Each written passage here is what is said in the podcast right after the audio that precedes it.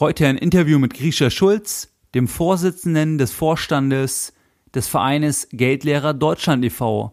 Podcast Folge Nummer 58.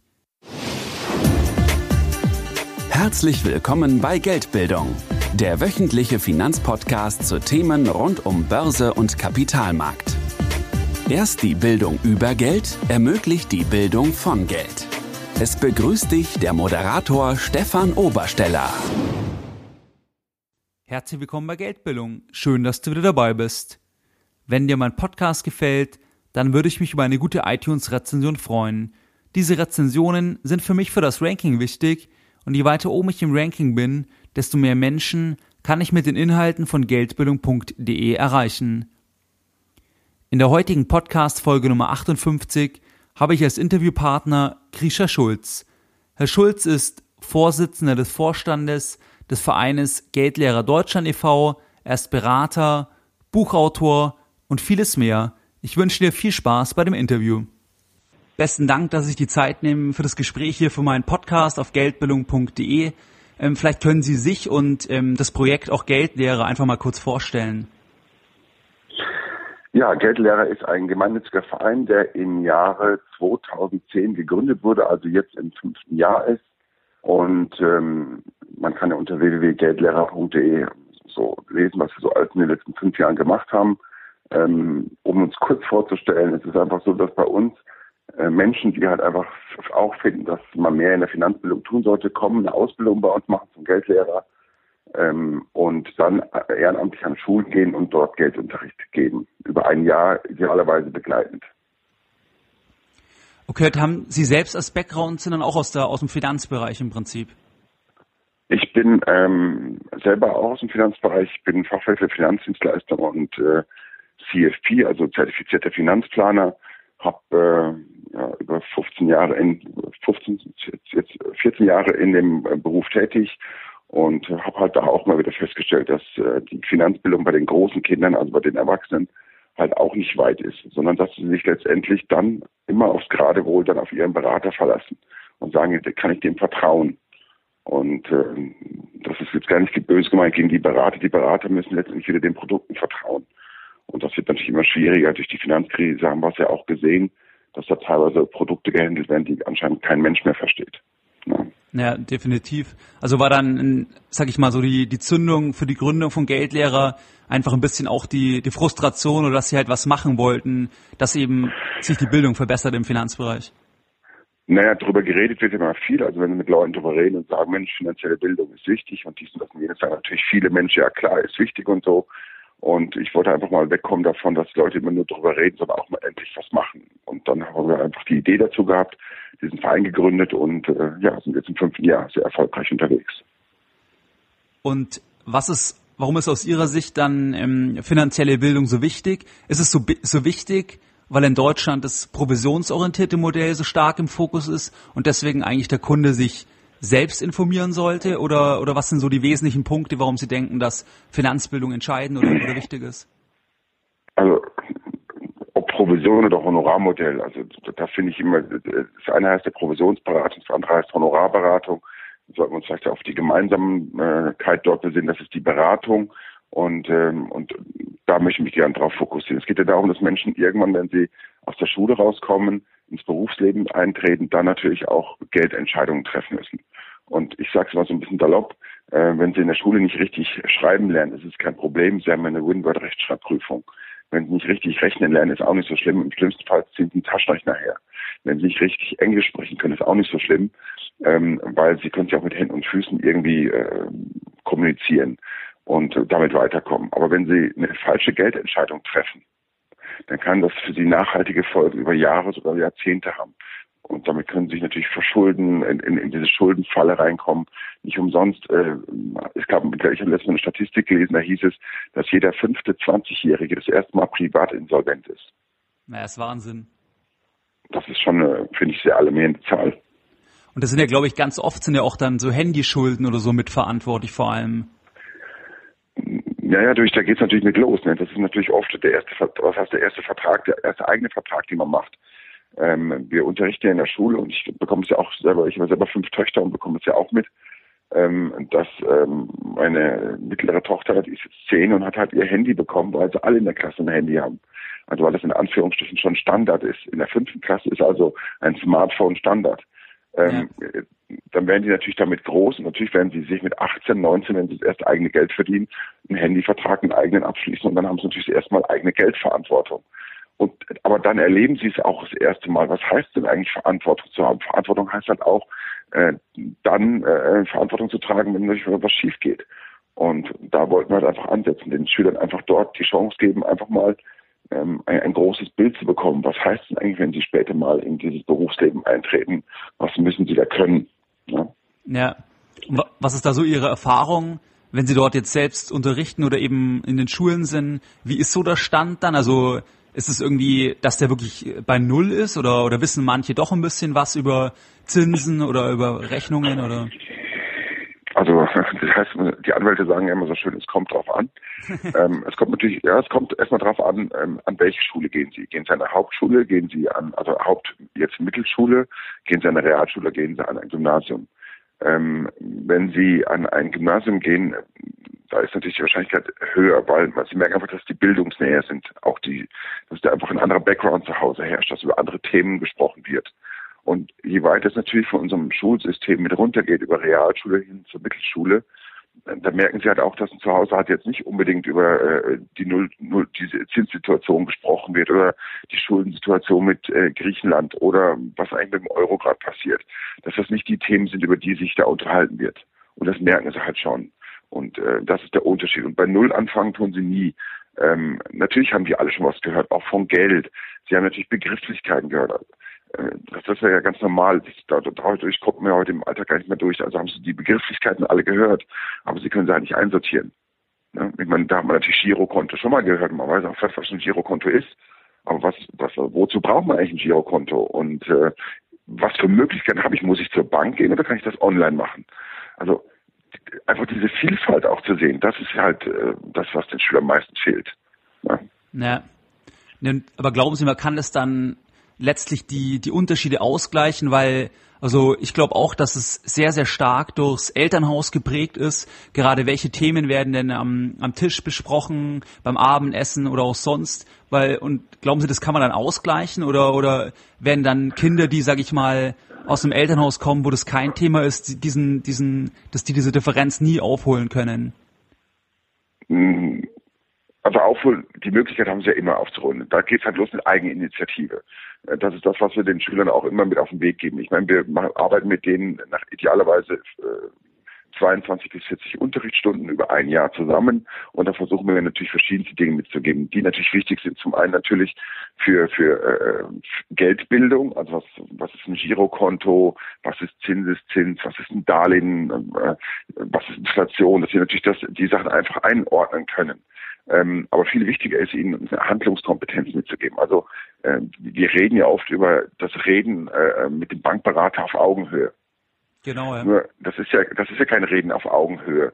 Weil wenn Sie heute in eine Bank reinbekommen, dann bekommen Sie dort halt äh, normalerweise ein Produkt verkauft und Sie werden halt zwei, drei Fragen gefragt. Wenn Sie sagen, Sie sind selbstständig, bekommen Sie halt einen Rürup-Vertrag. Und wenn Sie sagen, Sie sind, äh, äh, ähm, Sie sind Angestellter, dann werden Sie vielleicht noch gefragt, ob Sie Kinder haben und dann ist halt Riester. Ja. Ähm, klar, weil ist auch verständlich. Meine Banken sind Wirtschaftseinheiten, äh, die natürlich auch Geld verdienen müssen. Und wenn da jetzt ein, ähm, jetzt lassen wir mal ähm, den normalen Arbeiter reinkommt, der vielleicht seine 15 bis 1800 Euro netto verdient, ähm, vielleicht das Größte, was er in seinem Leben vielleicht mal tun wird, ist ein Haus zu bauen. Das ist ja zumindest das Bild, was er auch so davon hat. Ob das eine gute Entscheidung ist, sei dahingestellt. Und, ähm, und, und, und das ist halt dann alles. Dann macht er einen Riesvertrag, ein paar Versicherungen, vielleicht noch eine Lebensversicherung und vielleicht finanziert er noch ein Haus und das war's dann. Also für eine Bank in Anführungsstrichen jetzt nicht wirklich interessant, sondern interessant sind natürlich da die Kunden, die äh, ein höheres Einkommen erzielen oder vielleicht auch noch, äh, was weiß ich, 100.000 liquides Vermögen zur Seite liegen haben. Das muss man auch verstehen. Das heißt, die, die, die Beratungsqualität ist ja auch äh, dementsprechend äh, in Anführungsstrichen, sage ich jetzt mal, gestaffelt. Ja.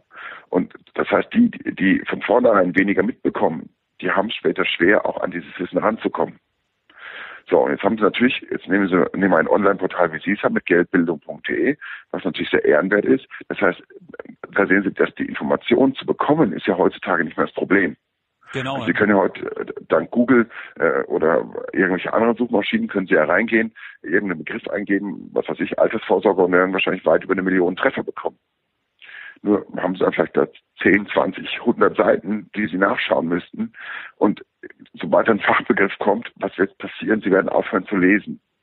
Und im Zweifel werden sie sich dann doch wieder auf einen Freund verlassen oder, oder, oder. Weil um sich mit einem Thema gut auszukennen, müssen sie natürlich intensiv damit beschäftigen.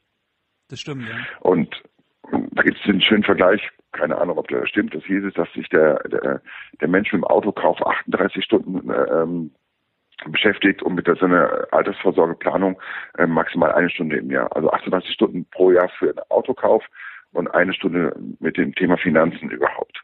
Ja. Und dann sieht man ja, wo die Prioritäten sind. Und das ist gar nicht böse gemeint. Das ist halt einfach wieder besseren Wissens. Also man weiß es halt nicht. Und solange es nicht weiß, ne, doof, aber glücklich.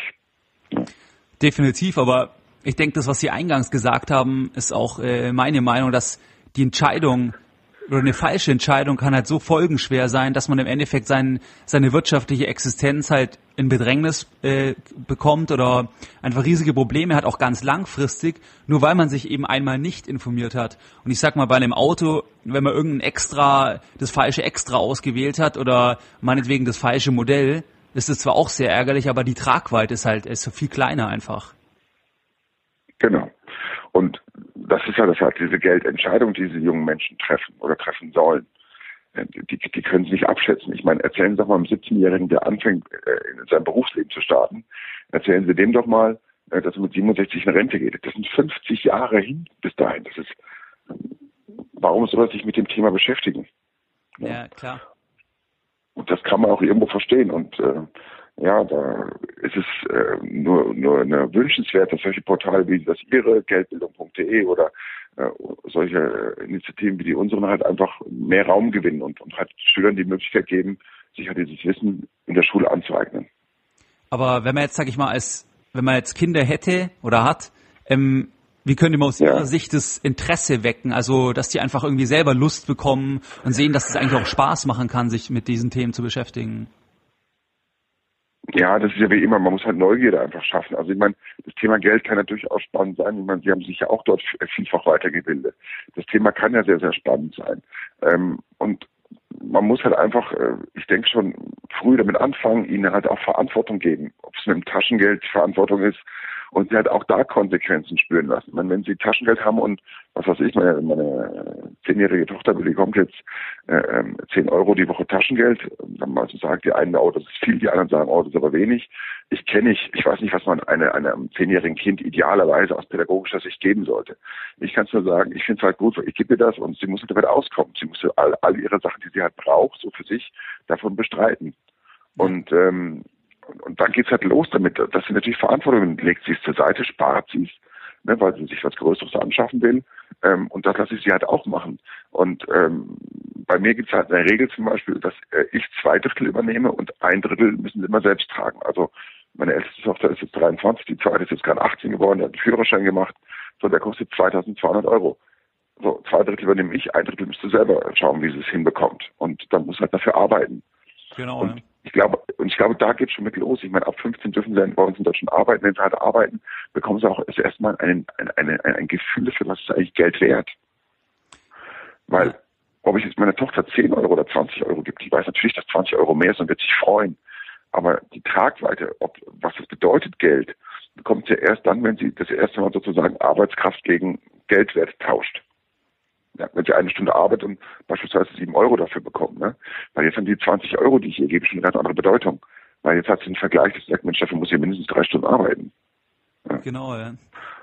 Und ich, ich glaube, wenn wir junge Menschen so mit ranbringen, dass wir ihnen einfach die Verantwortung auch geben dafür, ähm, so früh wie möglich halt auch eigene Geldentscheidungen zu treffen. Da halt noch mit, mit unserer Obhut, äh, dass wir halt das eine oder andere Mal noch ein, der eine oder andere Hinweis geben können, aber trotzdem sie verantwortliche Geldentscheidungen treffen lassen der hat, die halt auch mal schief laufen oder mal zu viel Geld kosten oder mal Blödsinn gekauft wird oder oder so, dass sie da einfach diese Erfahrungen bekommen. Weil letztendlich ist Wissen ja einfach nur Erfahrungen, die man sammelt.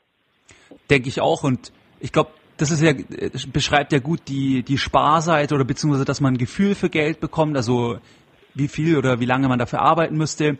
Und ich bin zum Beispiel auch ein extremer Freund, dass dass man sehr, sehr früh zum Beispiel ein eigenes Depot aufmacht und einfach mit ganz wenig Geld, aber dass man einfach ein, zum Beispiel eine Einzelaktie kauft oder ein ETF, um einfach ein Gefühl zu bekommen, was heißt das denn, wenn ich investiere, dass ich zum Beispiel ja. einen Zins oder eine Dividende bekomme und das kann ja im Endeffekt äh, jeder sofort machen, weil man das ja, da muss man ja nicht mit 10.000 Euro anfangen, sondern da geht es meiner Meinung nach darum, dass man eben das Interesse und dieses Gefühl für Investieren eben weckt, weil dann jemand sieht, ja Moment mal, wenn ich 500 Euro da zum Beispiel investiere, dann bekomme ich 25 Euro zum Beispiel pro Jahr. Ja, ja.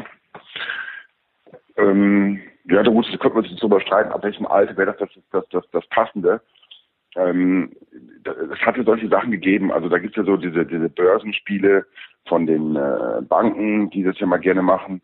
Und ähm, da erlebe ich halt auch bei den Banken, wenn sie mit denen mal dann reden, dass die halt sagen, Mensch, naja, ist schon nett, was wir da machen, nur was ist eigentlich der Effekt dabei und der ist halt meistens nicht sehr hoch.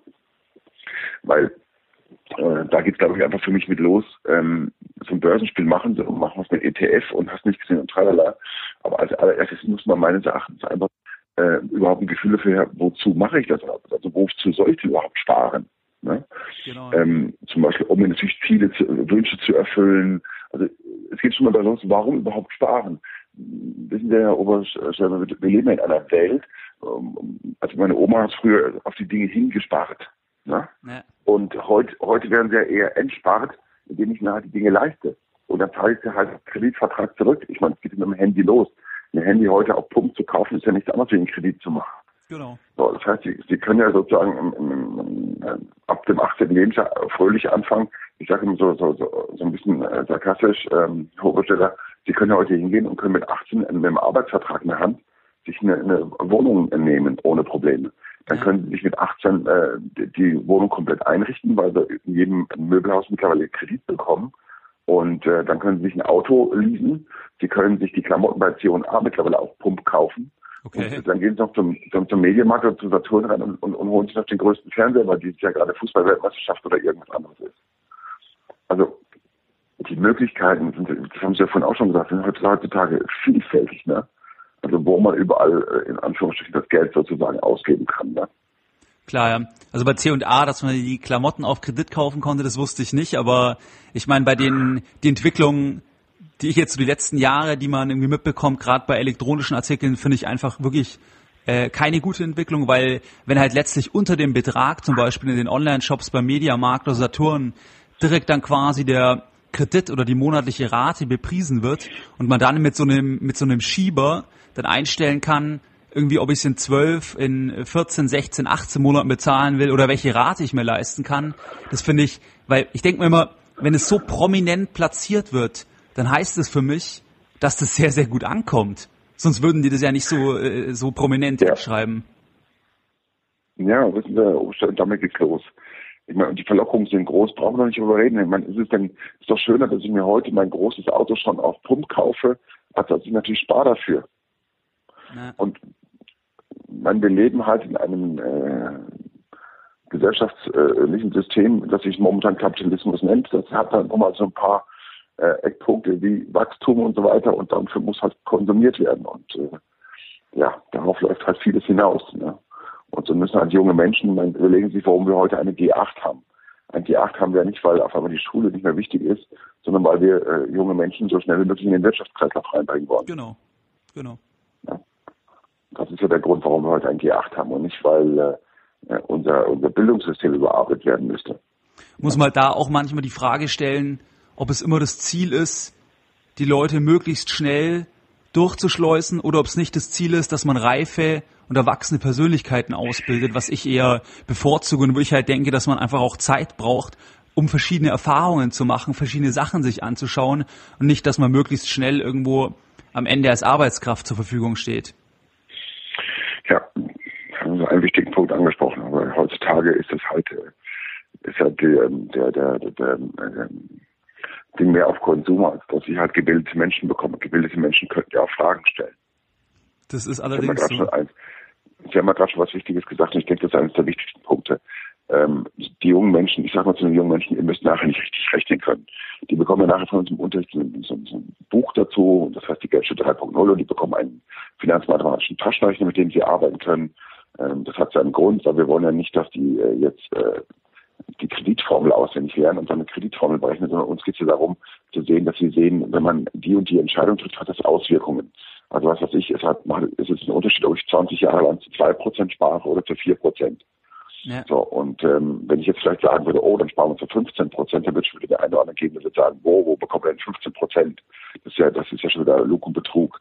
Und ich glaube also einfach, da, da geht es für uns los, da, da geht Finanzbildung los. Ähm, mit jungen Menschen erstmal zu zeigen, dass ein Unterschied ist, ob ich zu zwei oder zu vier Prozent spare und das äh, halt sowas wie Vermögen ist Zeit mal Geld mal Ertrag, dass es einfach so eine Vermögensform ist, die halt einfach wichtig ist für ihre zukünftigen finanziellen Entscheidungen.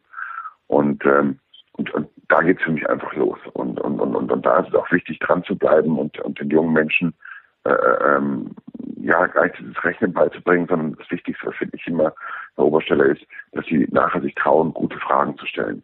Und gute Fragen kann ja immer nur einer stellen, der natürlich ähm, ein höheres Selbstbewusstsein hat, also ein gutes Selbstbewusstsein hat und natürlich dann auch den Mut hat, mal eine richtige gute Frage zu stellen. Sie haben es ja gerade gesagt, man muss ja nur einfach mal fragen, möchte ich dies oder möchte ich jenes oder brauche ich heute ein neues Auto nach, und, nach, und nach drei Jahren schon wieder ein neues Auto. Ne? Macht das Sinn?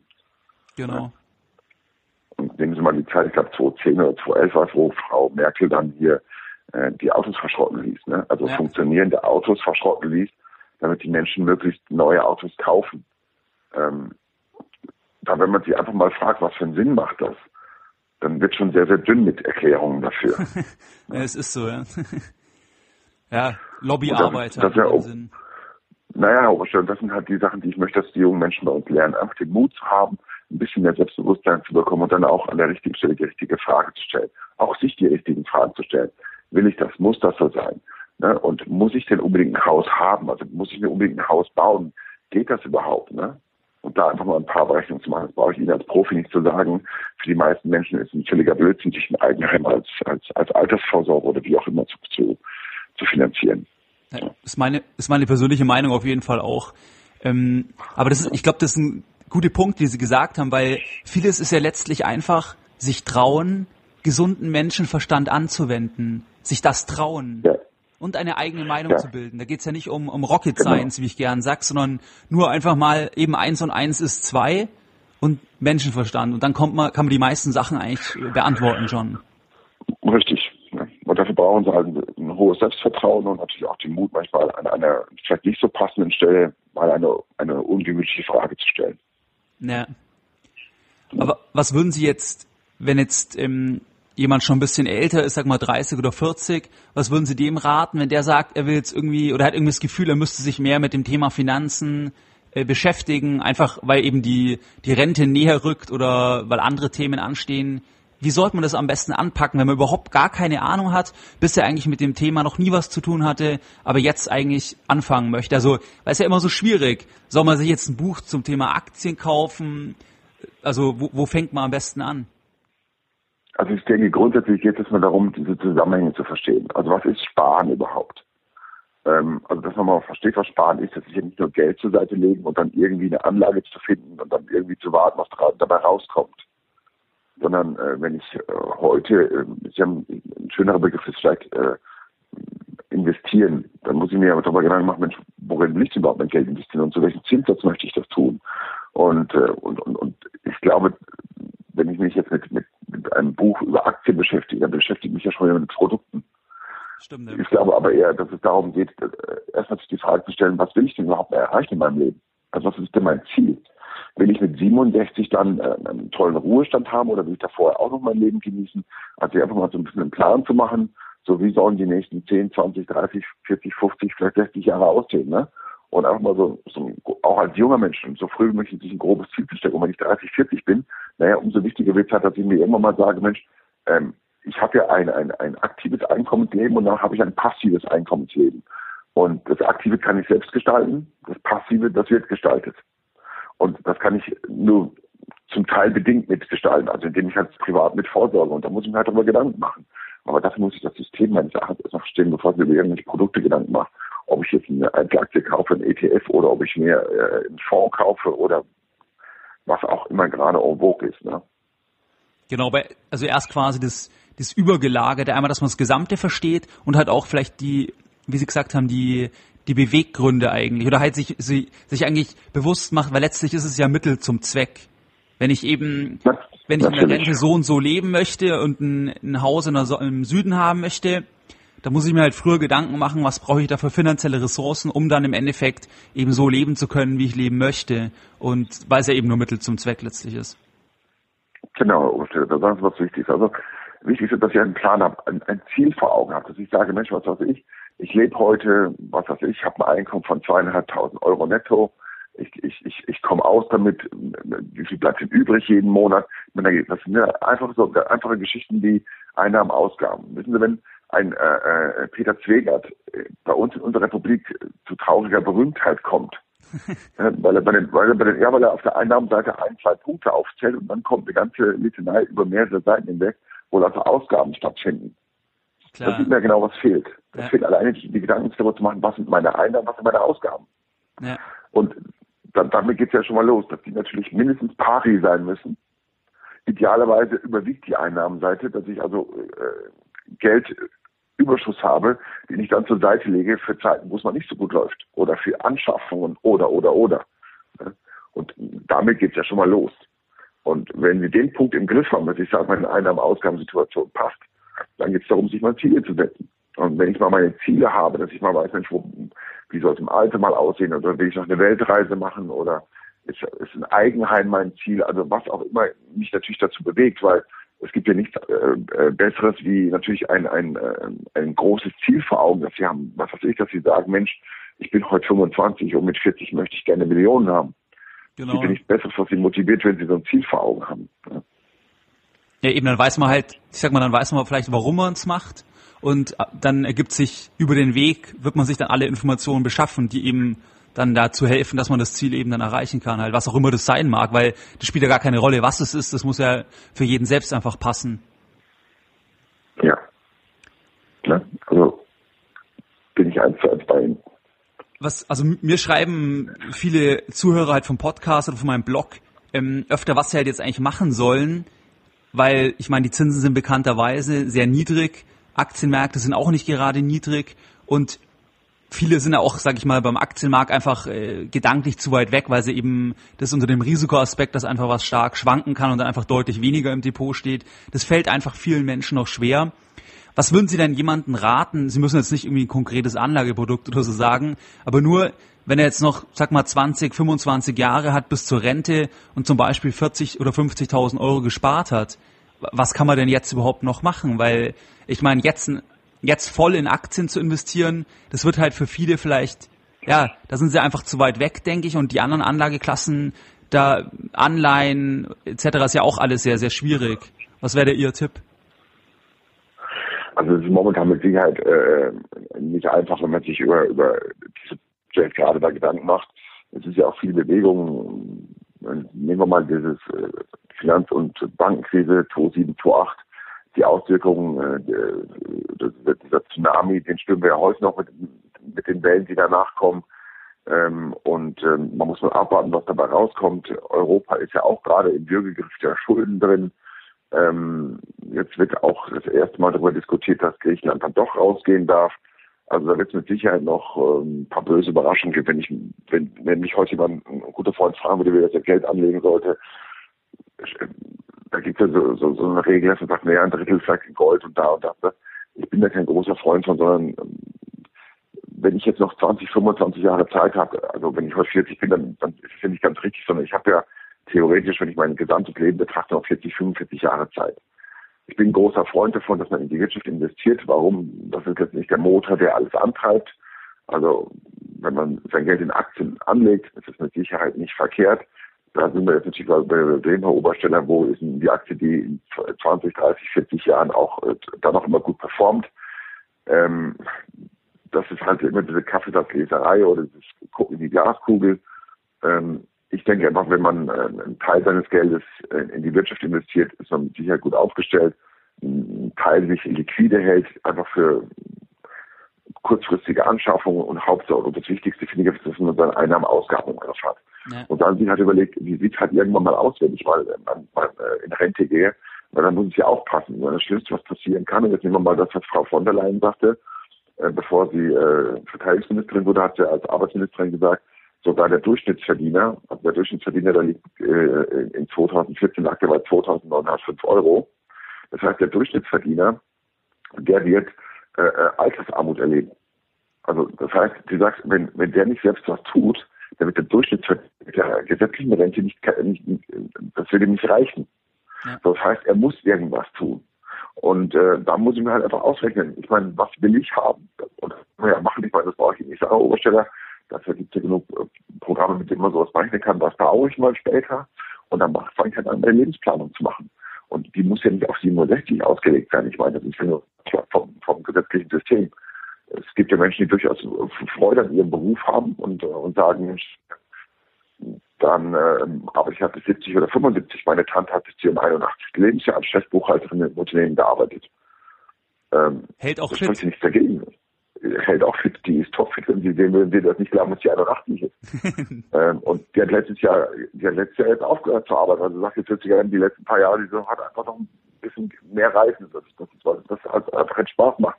Aber das hat sie gemacht und das nenne ich halt einfach Lebensplanung. Und Lebensplanung muss ja nicht vorgegeben werden vom Staat sein, so mit 67 Schluss. Vielleicht macht es Sinn für denjenigen, der heute 40 Jahre alt ist und 50.000 Euro da liegen hat, einfach mal Geld zu nehmen und in sich selbst zu investieren, in seine Außenweiterbildung. Ja. Vielleicht macht das Sinn für ihn. Das kann ich nicht beurteilen. Ne? Von dem ist das immer schwierig. Deswegen sage ich auch immer, ähm, man sollte sich mal ein, ein, ein Wissen an, an äh, äh, bei, selber beibringen. Da, da gibt es sehr, sehr gute Bücher dafür. Und ähm, wenn man so zwei, drei Bücher liest, dann denke ich, kann man mit Sicherheit schon mal ein paar Schritte weiterkommen und, und, und, und dann holt man sich vielleicht den einen oder anderen Berater mit dazu, dass man auch äh, sich, sich so eine Meinung bildet, das eigene. Ja. ja. Ich finde vor allem den, den Punkt mit der, dass man in die Wirtschaft investieren sollte, das ist von mir auch ein äh, großes Anliegen jetzt von Geldbildung, weil ich finde, dass es eben zu undifferenziert einfach, dass diese Anlageklasse quasi von Unternehmensbeteiligungen als zu riskant eingestuft wird, weil letztlich, was gibt's denn, wir haben so tolle Unternehmen in Deutschland oder es gibt so tolle Unternehmen auch weltweit, warum sollte ich mich irgendwie dort beteiligt sein? Jetzt mal unabhängig, ob ich in Einzelaktien, in, in, ETFs oder in anderen aktiven Fonds investiere, das ist für mich die nachgelagerte Frage. Aber die erste Frage und da, dass ich dort überhaupt investieren sollte, äh, das finde ich, ich meine, über den Anteil kann man immer sprechen, aber grundsätzlich, wenn man einen langen Anlagehorizont hat, finde ich, gibt es kaum bessere Sachen, wie dass man sich eben an der Wirtschaft auch beteiligt. Ja, natürlich, jetzt wissen wir, nehmen wir doch mal, Bill Gates ist ja immer ein sehr leichtes Beispiel, aber nehmen wir doch mal den Dietmar Hopp, der Mäzen von Hoffenheim, der ja äh, einer der Gründer mit von SAP war. Genau. Oder da noch beteiligt ist, keine Ahnung. Ich, ist er noch, ja, ist er noch. Struktur, die Strukturen kenne ich jetzt nicht. Aber stellen Sie sich mal vor, der wäre 1980, ich glaube, um, dieses, um diese Jahre rum haben die angefangen, SAP zu gründen, wäre der zu Ihnen gekommen, als Ihr Freund hätte gesagt, Mensch, willst du dich nicht mehr investieren mit 1000 Mark? äh, was jetzt ein besser, also Sie würden heute wahrscheinlich mehrfach Millionär sein, wenn, äh, wenn Sie das gemacht hätten. Ja. Und ähm, natürlich äh, wollen wir jetzt alle gerne den Dietmar Hoppe, hätten wir heute rückwirkend gerne alle bei Ihnen investiert. Aber ich glaube, genau da geht's los, einfach auch ein bisschen mehr Mut zu haben, auch zu sagen, ich investiere in junge Unternehmen, in denen ihre Ideen, äh, Deutschland ist das Land der Dichter und Denker, wir haben ähm, mit einem natürlich, und das muss man ja auch mal sehen, wir haben natürlich gibt es Dinge, die wir uns verbessern können, aber wenn man uns mal das alles anschaut, wir leben in einem Land, in dem meistens Frieden ist, ähm, in dem wir eine Ausbildung bekommen, in dem wir alle Möglichkeiten haben, theoretisch Bundeskanzler zu werden oder Vorstand zu werden. Also wir können auch mit einem, einem, einem, einem Mittel, äh, äh, Mittelschulabschluss können wir es heute noch zu etwas bringen. Also wir haben wirklich alle Chancen. Und, ähm, und, und, und das gilt natürlich auch gerade für junge Unternehmer, die tolle Ideen haben, die zu unterstützen, da Geld zu investieren. Und da wird man vielleicht mal daneben lang. Aber wenn man das halt mit einer gewissen Streuung macht, dann werden wir auch den einen oder anderen Guten erwischen. Und ich denke, das ist immer eine, eine, eine bessere Geschichte, als wenn ich mein Geld in ähm, andere Produkte investiere, die jetzt schon länger am Markt sind und die ja nachhaltig bewiesen haben, dass sie dem Kunden bestenfalls das, das, das, den Vermögenswert erhalten. Ja. Keinen Vermögenszuwachs bringen. De definitiv eben und über den Anteil, das kann je nachdem, welche Risikofreude und welche Ziele jeder hat, aber ich meine, bis zu einem gewissen Grad kann, ist das letztlich für jeden geeignet, aber ich glaube, es ist eben ganz wichtig, dass man da sich, das ist eher so eine Mindset-Frage, dass man sich dem halt ja. auch öffnet, dass zum Beispiel einfach mal zehn Prozent Minus im Depot steht, Aber dass man sich halt auch klar sein muss, ich meine, das ist halt auch immer wellenartig und es kann auch ganz, ganz schnell wieder nach oben gehen. Und vor allem, wenn man es langfristig anlegt, dann spielt es ja auch erstmal gar keine Rolle, wenn man zum Beispiel in Index investiert, ob das mal fünf Prozent im Minus ist, weil ich brauche das Geld ja im besten Fall erst in 20 Jahren. Genau. Ja. Aber dafür muss man sich halt ein bisschen Wissen anlesen, um einfach auch darüber Bescheid zu wissen und zu wissen, ähm, wie laufen solche Dinge. Ne? Und äh, Definitiv. Ähm, Herr Schulz, haben Sie dann irgendwie noch konkrete Bücher, die Sie, sage ich mal, Leuten empfehlen können, die sich allgemein jetzt mit dem Thema Geldanlage, Finanzbildung irgendwie beschäftigen äh, wollen?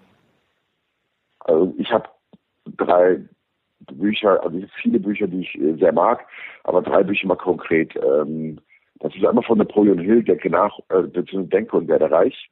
Das genau, ist einfach ein spannendes Buch, einfach um mal so ein bisschen einen, einen, einen weiteren Blick zu bekommen.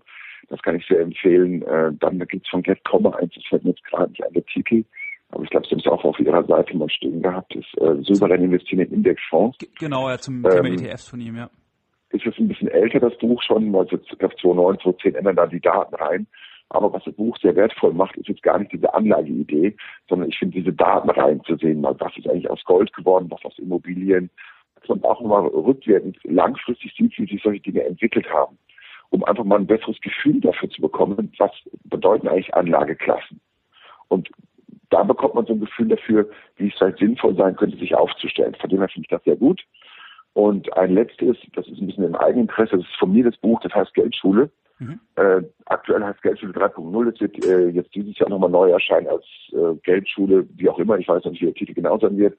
Ähm, aber wer da Interesse hat, kann gerne mal an Geldlehrer eine Mail schreiben. Da gibt es das Buch mit einem kleinen Taschenrechner dazu da bekommt man das, was wir vorhin darüber gesprochen haben, wo man sich selbst ein eigenes Grundwissen aneignet, wie funktionieren Dinge, wie funktioniert ein Darlehen, wie funktioniert Inflation?